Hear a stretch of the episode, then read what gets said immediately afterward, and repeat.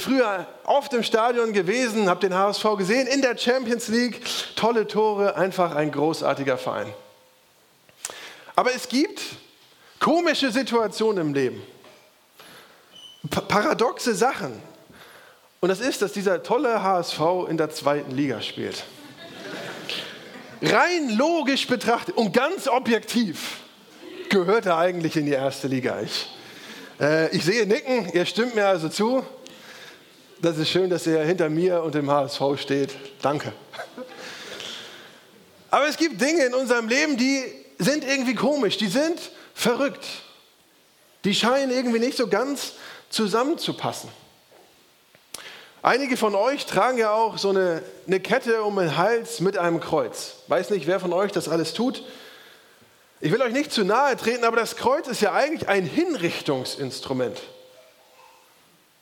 Wir müssen uns das mal vor Augen für die damalige Situation, wie die Leute hingerichtet wurden mit dem Kreuz. Die Römer oder auch die Griechen hatten damals das Kreuz nicht irgendwie in einem Saal hängen oder um den Hals hängen. Es wäre ja so, als würden wir uns hier irgendwie so ein Hinrichtungsinstrument um den Hals hängen und meinen, das sei auch noch schön. Das macht man doch nicht, oder?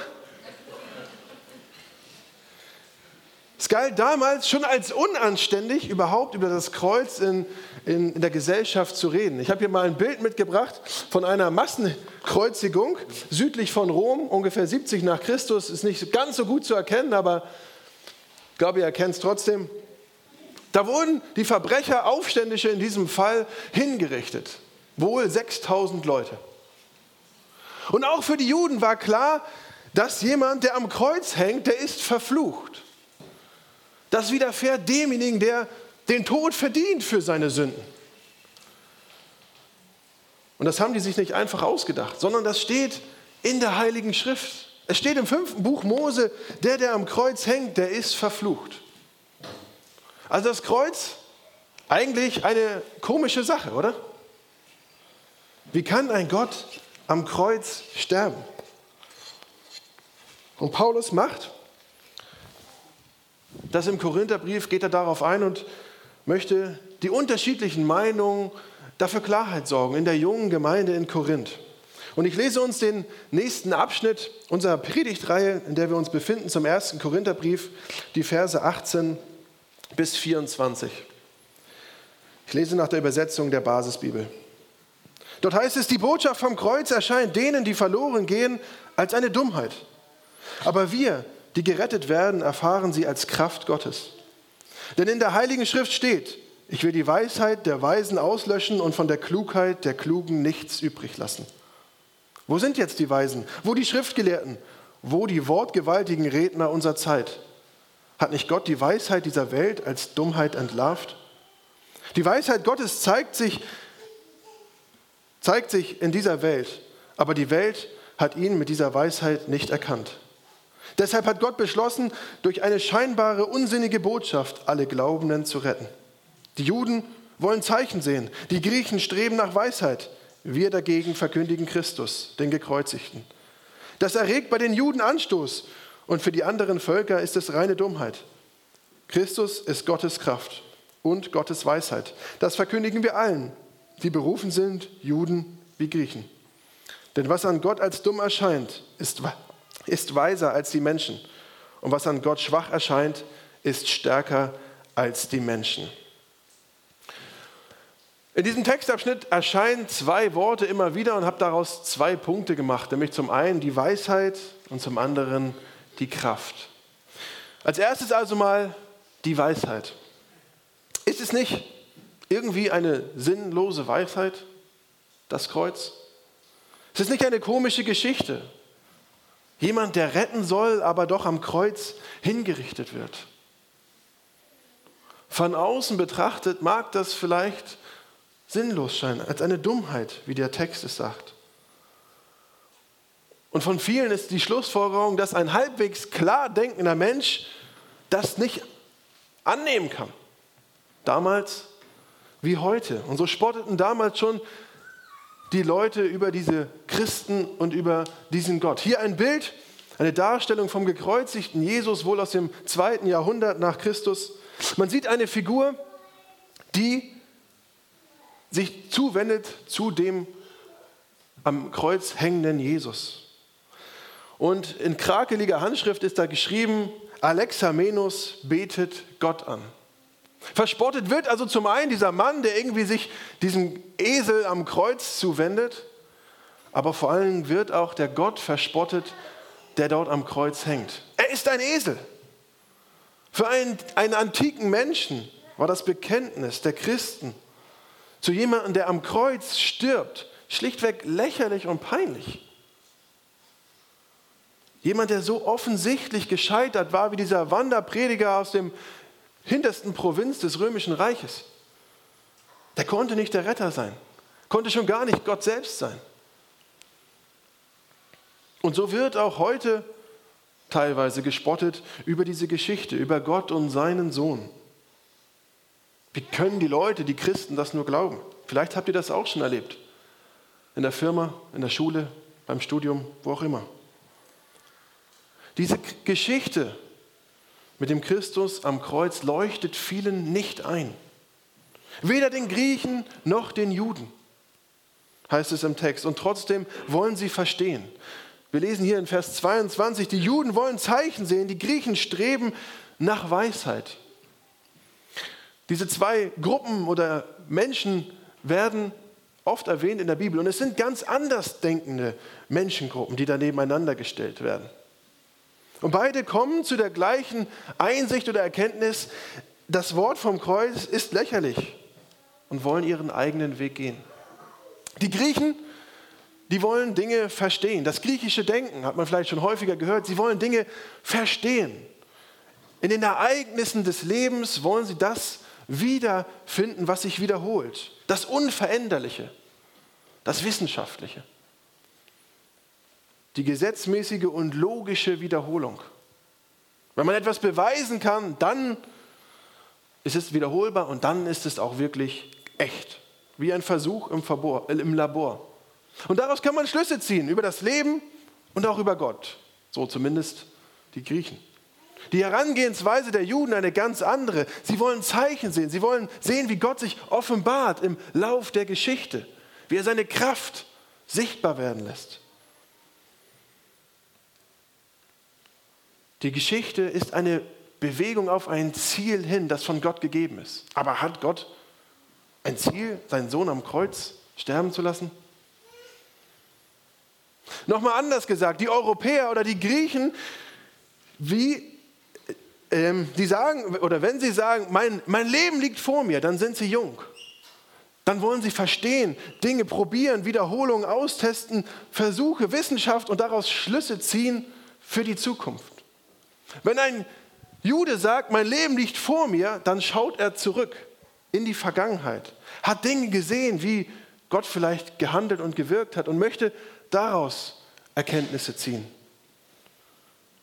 Ganz unterschiedliche Herangehensweisen, um etwas zu verstehen oder zu erkennen. Aber woher wir auch unsere Erkenntnis ziehen, sie bleibt in einem menschlichen Rahmen. Ob zurückblickend oder nach vorne blickend. Gott soll, nein, Gott muss eigentlich in meinen Rahmen passen. So denken die Griechen und die Juden. Es muss in die eigenen Vorstellungen passen. Aber Gott steht außerhalb oder oberhalb, jenseits unseres Denkens und unseres Seins. Er ist ja der Schöpfer, sowohl der Griechen als auch der Juden. Und die menschliche Weisheit hat für Gottes Weisheit wie keine Antenne, kein Empfinden. Wir können nicht greifen, was er sich gedacht hat. Die Weisheit der Welt mag Gott denken, aber es bleibt ein Versuch mit menschlicher Erkenntnis. Jesaja 55 fasst das so zusammen: Meine Pläne sind anders als eure Pläne und meine Wege anders als eure Wege. Wie weit entfernt ist doch der Himmel von der Erde? So fern sind meine Wege von euren Wegen und meine Pläne von euren Plänen. So weit auseinander ist auch das Denken, so weit der Himmel von der Erde entfernt ist. So groß ist der Unterschied zwischen Gott und Mensch. Das ist der Ist-Zustand. So ist es heute. Denn worauf gründet sich denn die menschliche Weisheit? Die Weisheit der Menschen gründet sich auf menschlichem Denken. Sie gründet sich auf Macht und Einfluss. Aus menschlicher Sicht erstrebenswerte Dinge, wie vielleicht auch Geld, Status, Wissen, Karriere, Dinge, auf die ich stolz sein kann. Und wenn man dann solch einem Menschen Unrecht zufügt, was passiert? Es muss gerecht werden. Gerechtigkeit muss wiederhergestellt werden. Entweder ergreifen sie selbst die Rache oder ein Richter sorgt für Recht und am besten eine harte Strafe, damit es mir wieder Genugtuung gibt. Aber wenn wir das Böse durch eine Racheaktion ausgleichen wollen, wird es davon im Grunde nicht verschwinden. Es ist letztendlich wie so ein Krebsgeschwür, was dann Einfluss hat auf die Beziehung zwischen den beiden Parteien, auf mein eigenes Herz, das kaputt geht. Es führt nicht zu Frieden. Und Jesus, Christus, misst nicht in diesen Maßstäben dieser Welt, sprengt unser Denken. Er dreht die Maßstäbe um, er tritt nicht ein für Rache. Ihm geht es nicht um die Vernichtung der Menschen.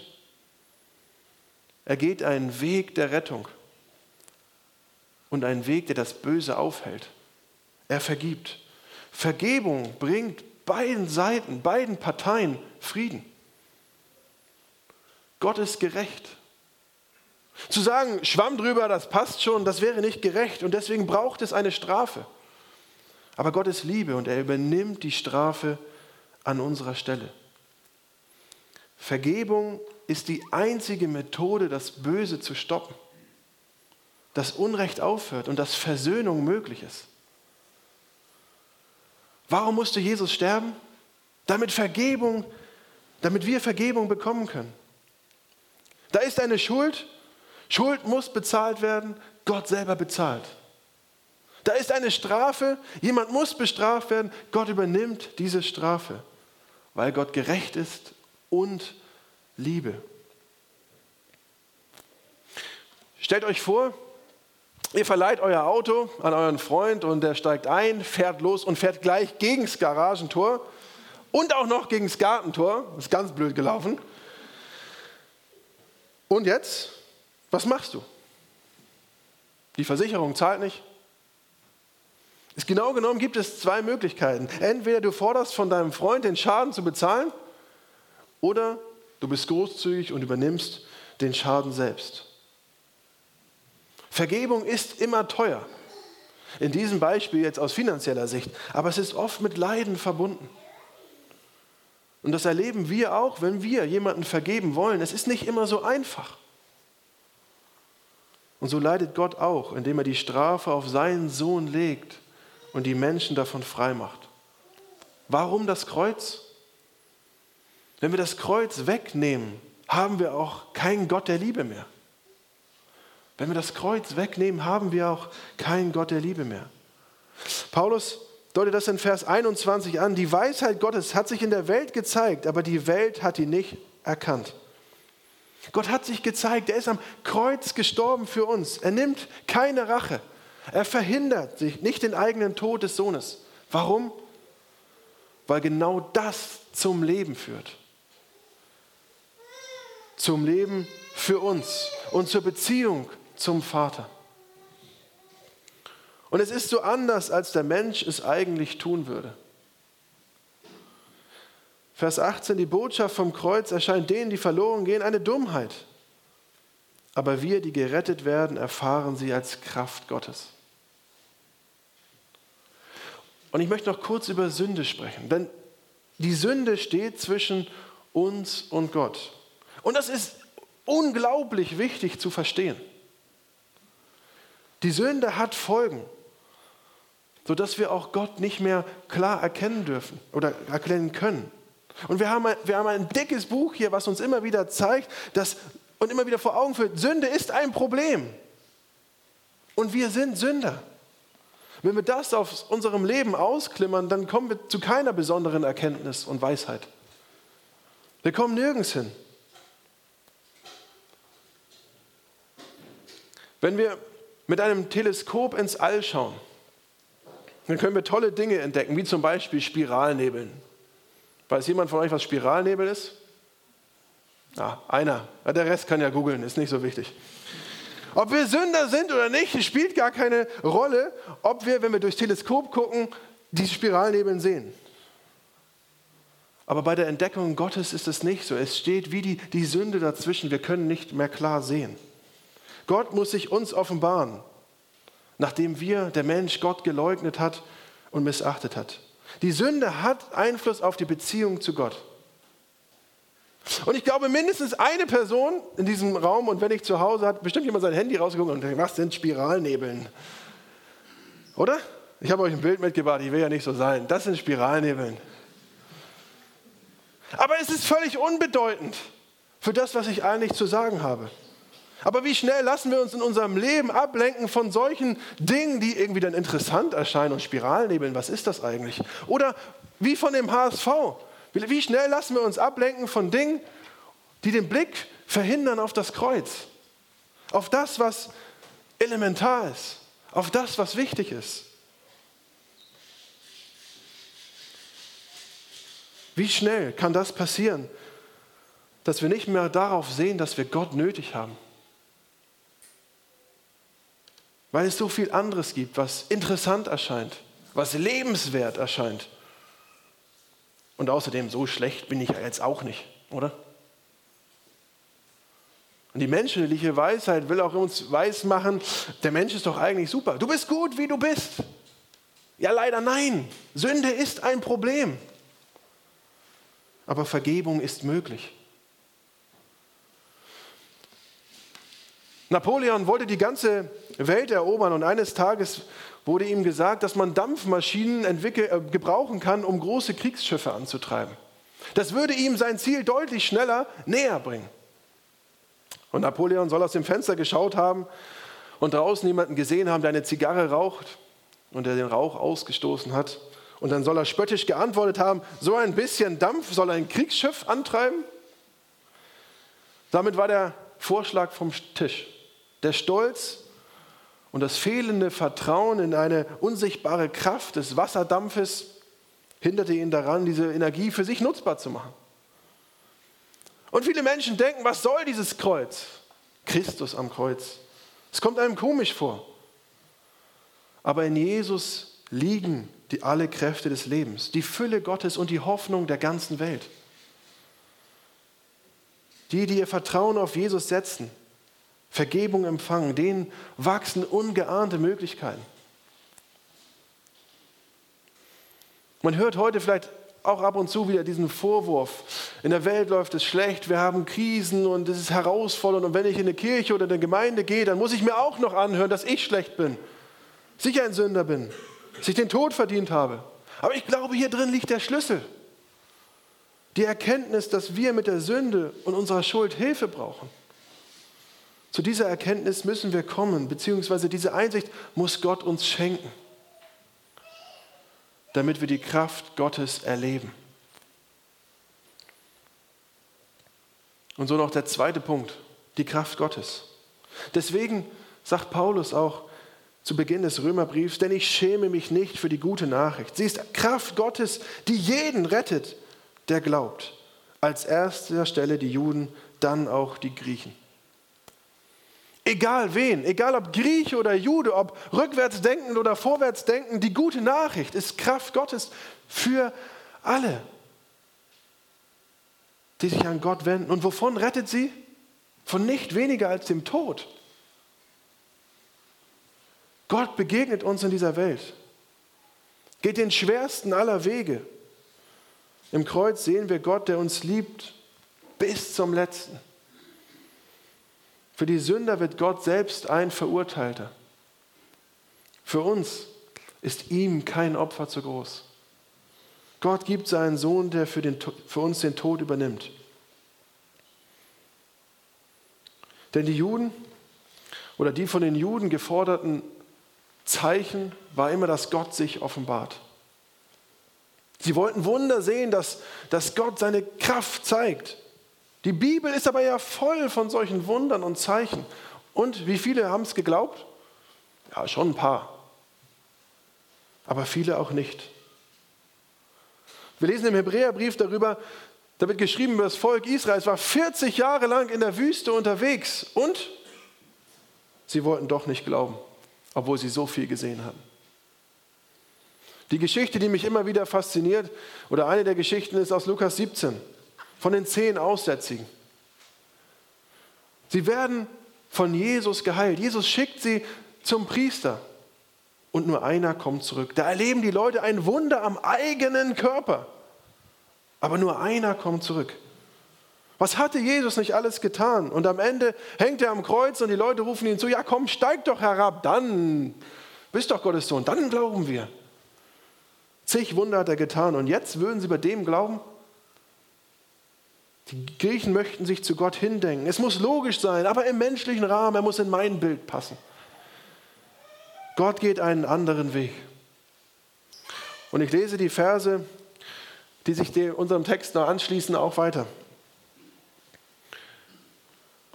Schaut euch doch selbst an, Brüder und Schwestern, wen hat Gott berufen, zu Christus zu gehören?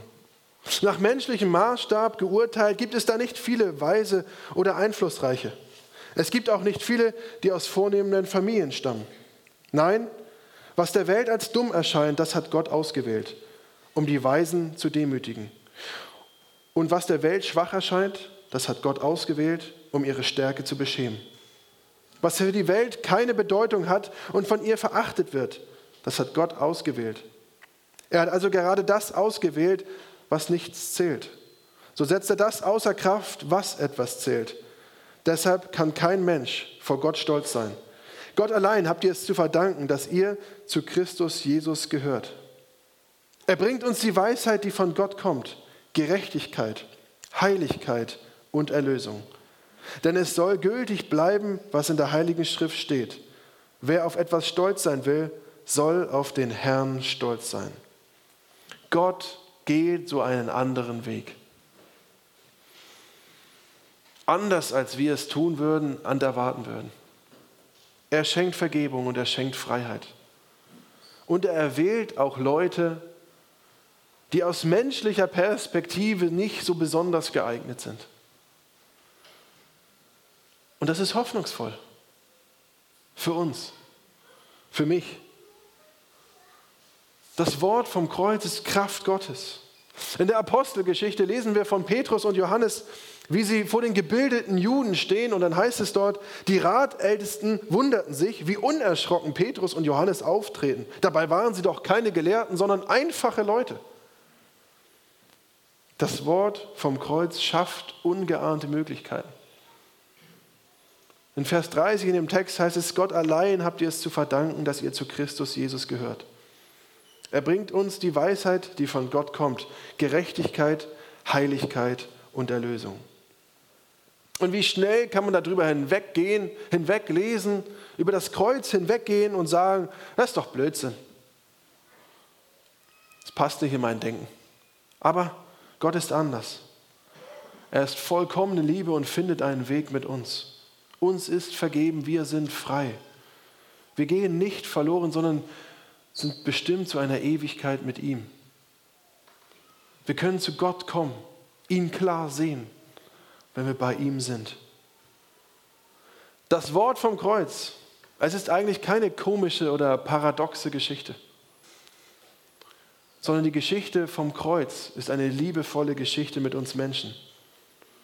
Das Kreuz, es war ein Hinrichtungswerkzeug, aber es ist ein Hoffnungssymbol geworden für uns. Meine Pläne sind anders als eure Pläne und meine Wege anders als eure Wege. Wie weit entfernt ist doch der Himmel von der Erde? So fern sind meine Wege von euren Wegen und meine Pläne von euren Plänen. Lasst uns doch wieder neu auch vor Gott kommen, vor seinem Kreuz niederknien, um Vergebung bitten, Vergebung empfangen und darauf vertrauen, dass er in den Schwachen mächtig ist. Das Wort vom Kreuz, was für ein Segen, was für eine Liebe und was für eine Kraft. Lasst uns beten.